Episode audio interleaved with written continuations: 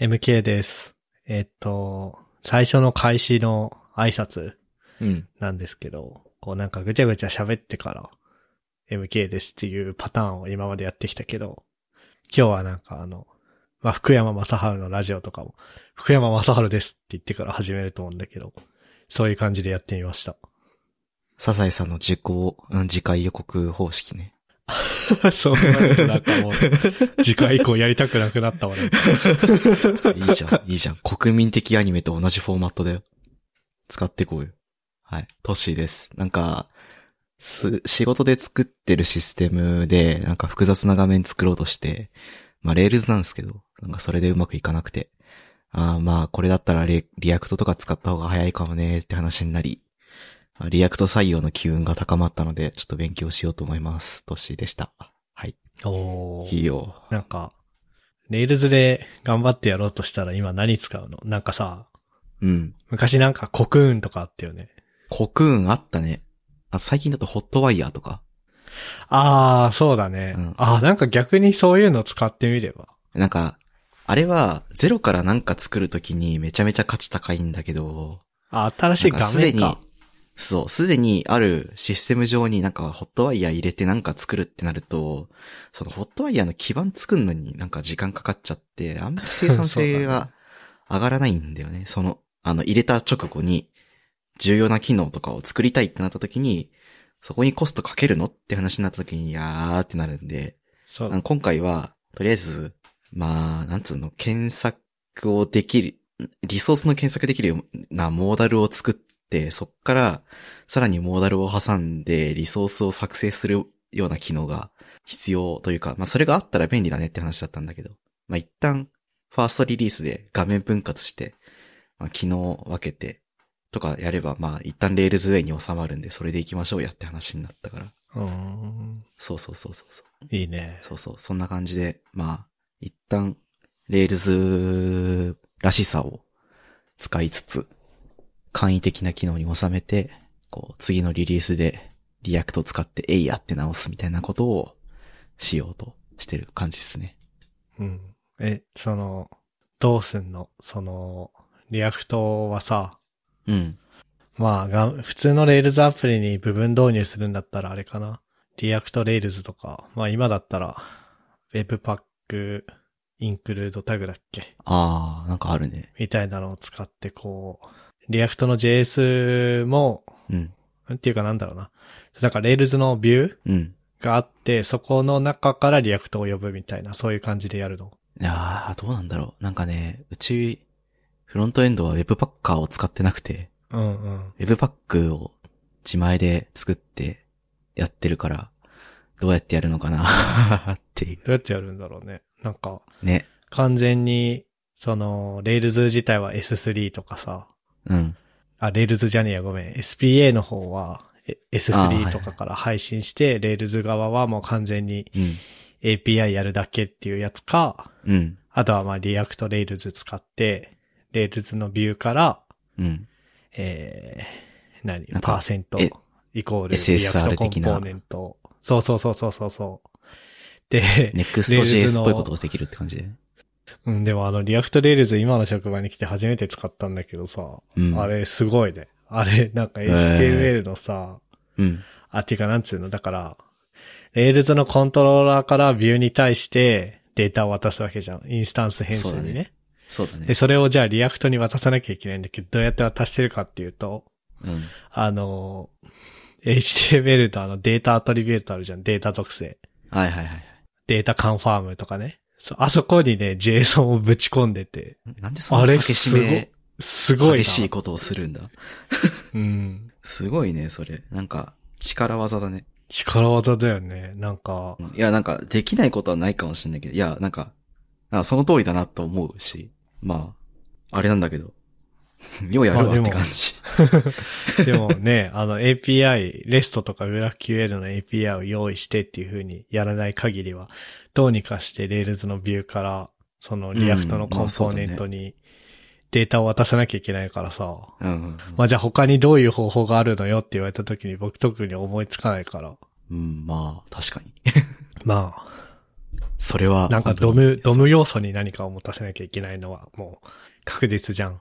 うん。で、じゃあそのために巨大な、 巨大なスパンタグに入れ込むかとか、スパンでなんだっけ、あれ、ディスプレイなんで。ディスプレイ、そう、ディスプレイなんで埋め込むとか、まあそれするぐらいだったらまあ確かにデータ属性に入れるかな、みたいな。うん。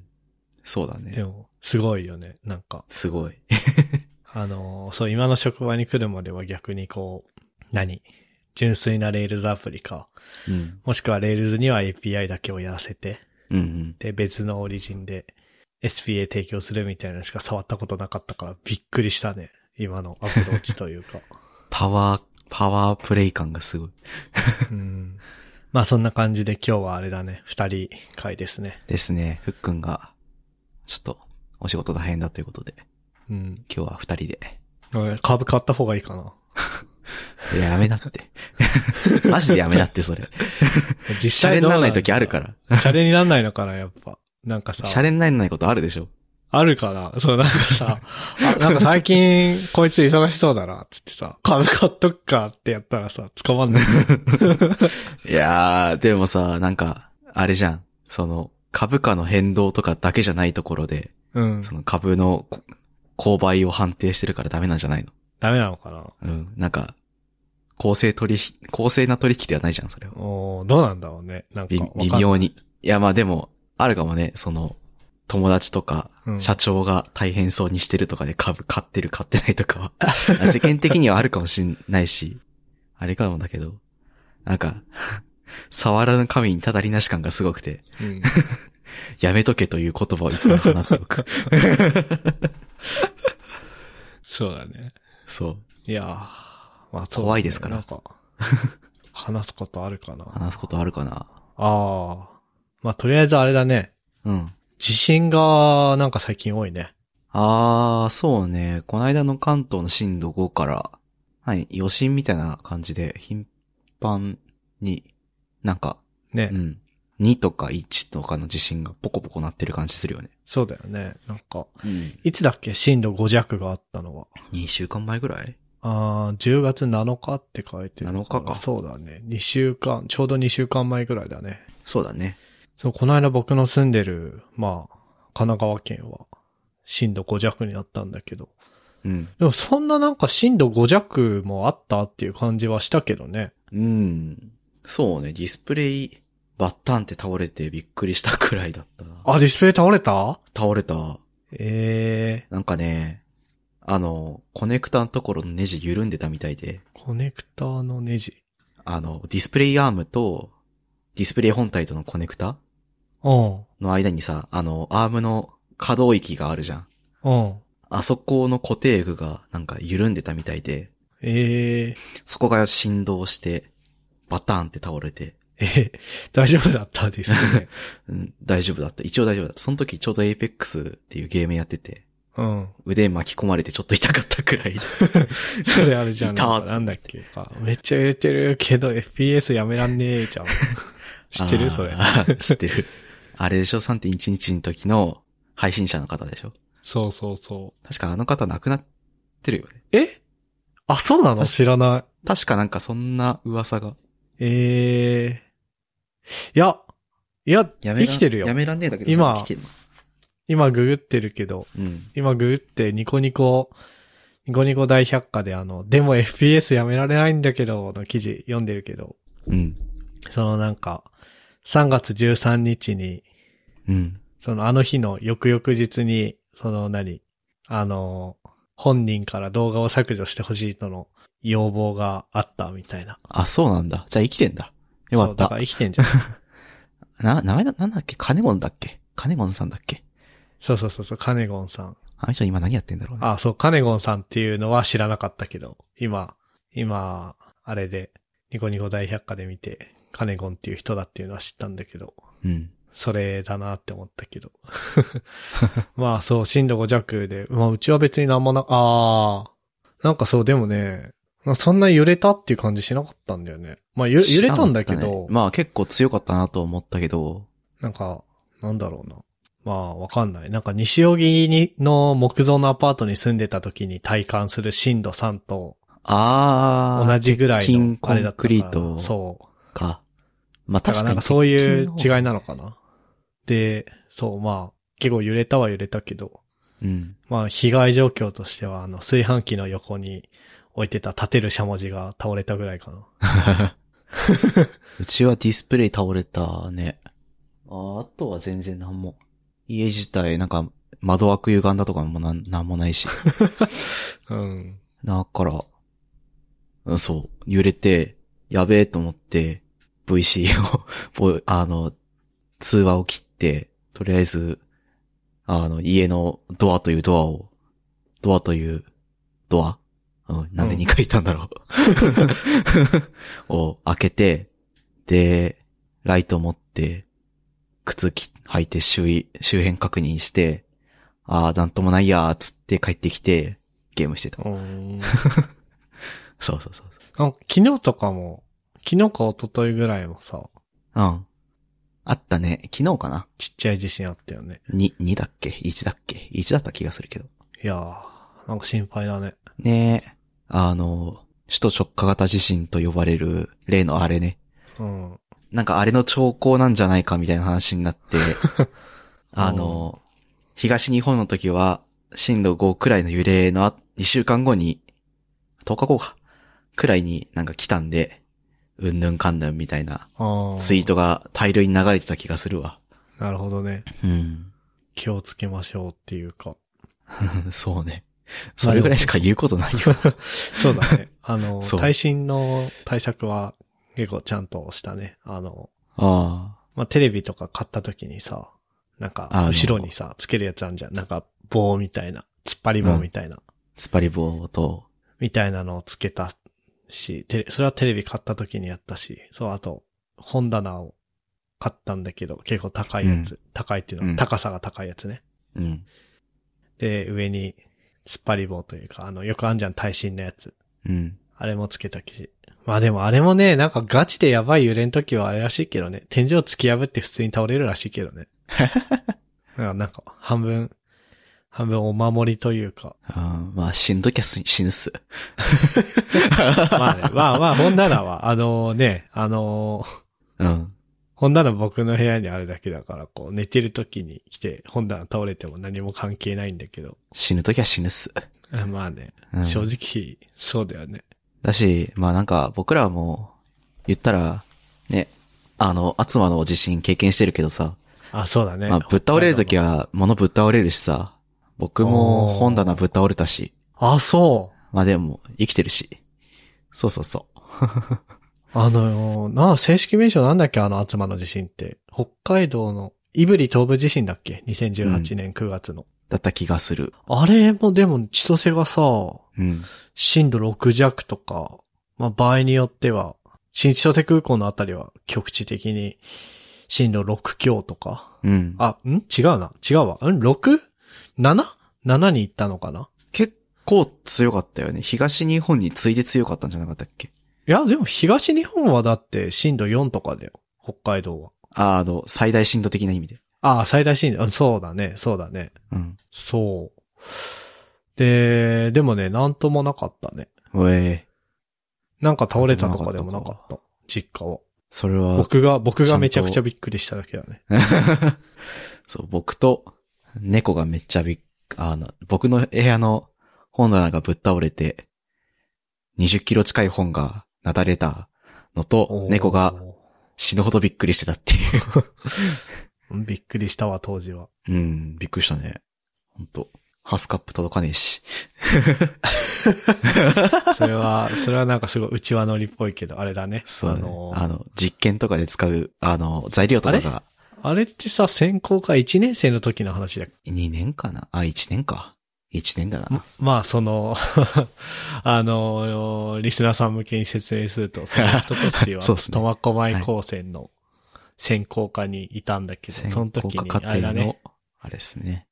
なんか実験というかな、なんか、なんとかプロジェクトみたいなやつで、地元地域と共同で、あなんか、事業研究やりましょうみたいな感じになってそて。うそうそうそう。で、ハスカップビネガーを作ってたんですよね。ハスカップもなんかあれかな、そんなに人に通じるような果物じゃないかな。まあ、ブルーベリーみたいな。うんまあ、ブルーベリーみたいな感じの、その、なんていうのアントシアニンたくさんみたいな、 ああいう感じのフルーツがあって。初馬とか苫小牧で有名なそうですね。フルーツなんだけど。うん。そそうね。 あの、初馬それどころじゃなくなっちゃったから、うそうそうそうそう。なんか来ねえなーっつってね。一生なんか、調整してたもんな。先生方も。まあ。でも、あれだよね、もう、ハスカップビネガー今売ってんだよね。へえ、売ってるんだ。あれ違ったっけわかんない。まあなんか、そうだね、思い出すシリーズだね、それは。思い出すシリーズでしたな。ちょっと、余談が過ぎた。 いや、 まあいいんじゃないそうね。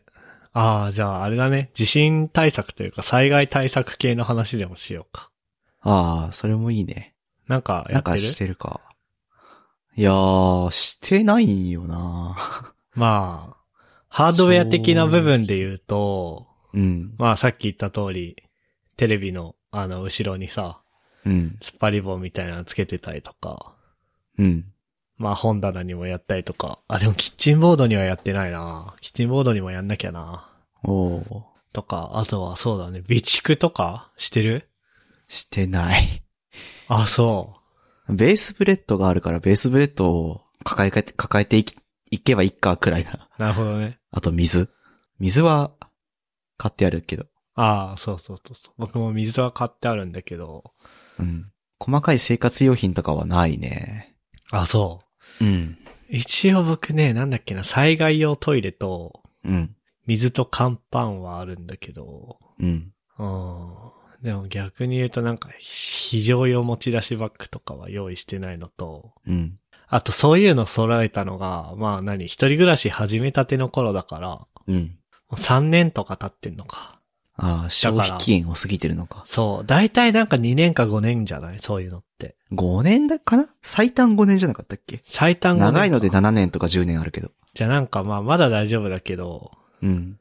まあ何、そうこうしてるうちに過ぎちゃうかもねっていうか。そうね。っていうかね、まあ、これは災害別に関係ないんだけど、あのーなんだっけ。O157 だっけあ違う、O157 は、あれだ、ああ。のうんそれ大腸菌かなんか大やつじゃ腸なかったっけ菌のやつだ。うんと、なんだっけ、あのさ、蛍光補水液ってなんて言うんだっけ OS1。 ?OS1 か。ごめん、O157 じゃねえ。それ は、それはあれ給だ食で問題になったやつだ給食なに、。給食に生野菜サラダが出なくなったやつだわ。そうそうそう。 OS1 もね、これもあの、何一人暮らし始めたての頃にさ、うん。買ったんだけど、この間見たら、切れてて、消費期限が。うん。そう。 OS1 が O157 になる。え、 でもなんか、うちのさ、彼女さんがさ、なんかう、ん。 OS1 で、カフェオレとか作って飲んでてさ、もったいない、捨てんのもったいないからとか言 って。いや、そういう風に使うものじゃねえだろ、それって思いながら見てたけどね。あれ、蛍光補水液って何入ってんだっけ生理食塩とか入ってんまあ、だっけ、めっちゃ水とか電解質が入ってるってことらしいけど。そうだよね。そう、なんかポカリとかアクエリアスみたいな感じじゃなくて、ガチなやつだからう。ん。あの、いわゆる脱水症状起きた時に、超効率的に吸収させるためそうそのうそうそう。水だから、普通のカフェインとかと取ったらそ相当やばいんじゃないかなって思う。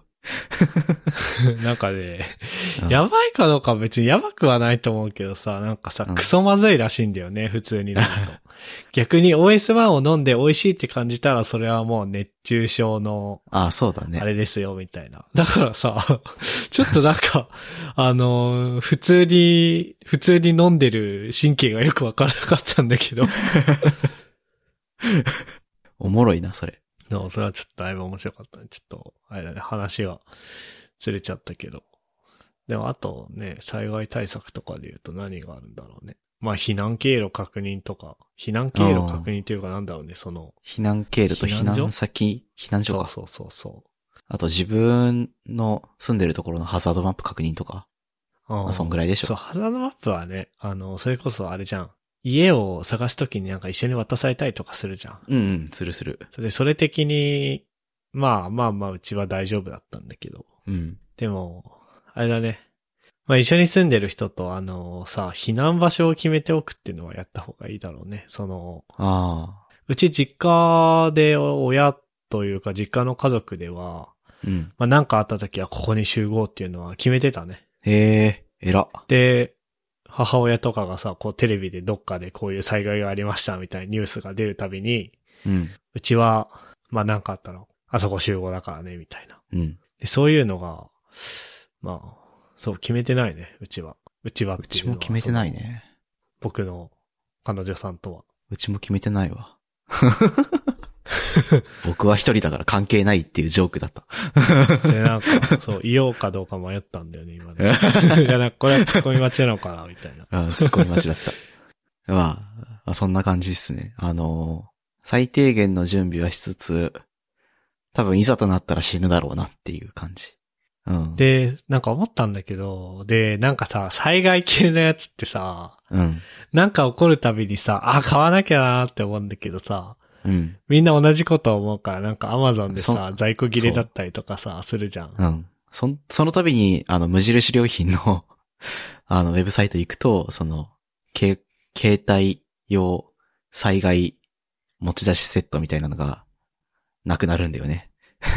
あ、そうなんだ。そうそん、無印良品そんなの出してるんだ。あ、そうそうそう。なんか、段ボールに入ってる、その、避難所とかで最低限生活を、一週間だったかな送るために必要な、その、水なし石鹸とか、乾パンとか、銀シートとか、なんかそんなのがたくさん入ってるセットがあるんですよ。ええー。それがね、その地震が起きましたとか、その水害でどっかがこう大変な被害あってますとかってなるときに、必ず売り切れてて、あ、今日も売り切れてるな、みたいな。 みんな慌てて買っちゃったんだなっていう。はいはいはい。ああ、いつもの、もしも持ち立ちセットってやつかな。あ、そうそうそう、それそれ。れ。ええー、あ、これいいね。これはね、今は在庫あるから買っとこうか な。俺も買っとこう。で、それ一個バッグに詰めておいて、水とうん食料さえあれば、まあ一週間ぐらいは生きていけますよっていうセットっぽいから。ええー。いや、っていうのと、あとさ、そう、なんか、で、なんか何うん。あのー普段の時にね、いや、で、結構高いじゃん。いい値段するじゃん、そういうセットって。うん。するする。だからね、なんともない時に買おうってならないんだよね。まあ、それよ く、よくないんだけどさ。うん。 そうだね。で、僕思ったのが、ふるさと納税でそういう災害用品とか買うといいのかなと思って。売ってる、とぞ、ち、地方自治体あるのあるあるある、あったあっあるんだ。た。うん。すごいね。そうなんかさ、結構さ、お肉とかが定番じゃんうん。でも正直、なんか、あんまりいいお肉がどうこうとか、こう、心が動かされないから。いや、そのなんつうそうのだね災害用の、その、ラジオと懐中電灯と手回し発電機が一緒になったやつとかさ、そういうのあんじゃん。うん。うん。これふるさと納税でやるといいのかな、みたいな。確かに。のはなんかちょっと最近思った。確かにね。それは本当にそうね。ありだな。っていう感じですかね。ういはい。あとはなんだあ、でももう結構、結構喋ったんだいね。い感じの時間あとなんかある年。なんかあったかな最近。ああ、旬のものをたくさん食べてる。お、いいね。全然話変わっちゃったけど。いや、いいことじゃないですか。特に秋だからね。そう、秋だから好きなもの多くて。ぶどうと、ホタテと、秋鮭と、生のサーモンと、牡蠣を食って、うん。もう、もう今年の秋は充実、満喫したなと思ったら、あの、冬みたいな気温になった。ああ、そうだ ね。そうそうそなんかさ、でもさ、秋あった今年。 う。なかった。ななんいか26度、28度、29度とかになって、うん。うわ、秋なのに暑いなと思ったら、12度、12度、い9度みたいな 気温になり始めて、なんだこれって。ねまあまあまあ、でも関東も一応さ、うん。 1度とかさ、うんまあ、ちょくちょくマイナス行ったりするから、うん。そういう意味では秋なんだろうね、今が。そうね。まあ、北海道の秋ってこんぐらいだったかもしんないなって思った。ああ、ああ、そうね。多分 わかんないけど。でもなんか、そんぐらいの 気温だったのではなかろうかと。また、紅葉狩りする一緒に。紅葉狩りするなんか前したよね。井の頭公園で。井の頭公園したね。したよね。うん。井の頭公園な。神奈西川荻行にくか。住んでた時は歩いて行けたのにな。神奈川行くか。なんか、鎌倉の方行くか。ああー、いいね。こうなったら。うん、行こう行こう。あ、そう、そうだ、僕、そう、あれよ、あのさ、そう、トッシー誘おうと思ってたんだけど、うん。なんかあれ知ってる あの、なんかあれが多くて申し訳ないんだけど、三浦半島のさ、なんかマグロチケットみたいなの知ってる知らない。マグロ切符。あのね、今スラックで送るんだけど、えー、三崎マグロ切符ってやつがあって、これか。そうそうそうそう。三崎港うん。三崎港なのかなそうだね。三崎港っていう港があって、うん。まあ、神奈川県の三浦半島うん。なので、三浦半島って何神奈川県のなんか、飛び出たところというか、なんていうの横須賀よりもっと下。うん。あ、そうだね。神奈川県の先っちょうん。のあたりのことをまあ三浦半島っていうみたいなんだけど、あそこって、あそこに三崎漁港っていうのがあって、なんかマグロが有名なんだって。へえ。、で、三崎マグロ切符っていうのを買うと、うん。なんかその、どこの駅からスタートなのかわかんないんだけど、その、鉄道のチケットと、あとはその辺に行ってこう、マグロの、何寿司なのか、マグロ丼なのかわかんないけど、うん。そこでご飯食べれて、でなんか、あと観光もできるみたいな、へえ。のチケットがあって、これずっと行きたいって思ってたんだけど、超いいじゃん。で、まあ、わかんない、あの、年知ってるかわかんないけど、僕の彼女さんああっー、て、そうだね。生そなう魚生が。物を、そう、生魚ダメだからさ。確かに相性最悪だね。そうそうそれでこれ誘おが。うと思ってたんだよ。だから、行くか、これちょ。っと紅葉狩りついでにこれやりませんあの、まあ、都心地から神奈川まで来て三浦半島行ってってやると結構遠いから、あの、帰りは僕ん家泊まってもらって、ああ、うっす。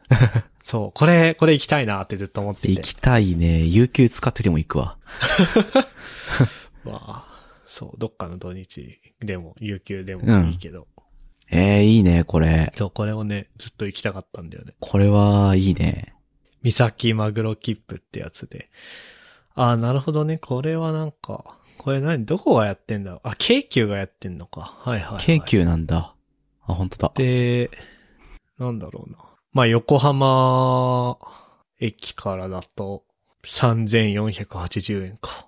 僕は、青葉台は実は横浜駅って結構行くの大変だから、どこから行くといいんだろう京急ない京急全然わかんないな。まあなんかどっかから行けばいいんだけど、うん品川から3570円とかかな。うん。都心市安かいらね行くんだったらどこがいいんだろうな。まあわかんないけど。あー、あとね、こ の、どこも遠い気がする。そうだよね。どこも遠いよね。そなんか、各駅からの料金表みたいなのページ今送ったけど。う。うい。そもうねう。って。いうか、京急ってなんか、なくない僕らの、人、人生に登場しなくない京急は乗んないね。羽田空港と品川を結んでるやつってあれ京急だっけあー、そうだね。京急蒲田を通るから京急線であ、す、京急か。そうだよね。僕、モノレールの方がなんとなく好きだから、いつもモノレール乗っちゃうんだけどね。 金持ちね。あ、そうなのモノレールの方が高いモの。ノレール高いよ。そう。めちゃめちゃ高かった気がするけど。 え、そうなのそれはね、そう僕、金持ちというよりはね、知らなかっあた。の、知ら 知らないだけかもしれない。いや、なんかさ知らんがって感じか。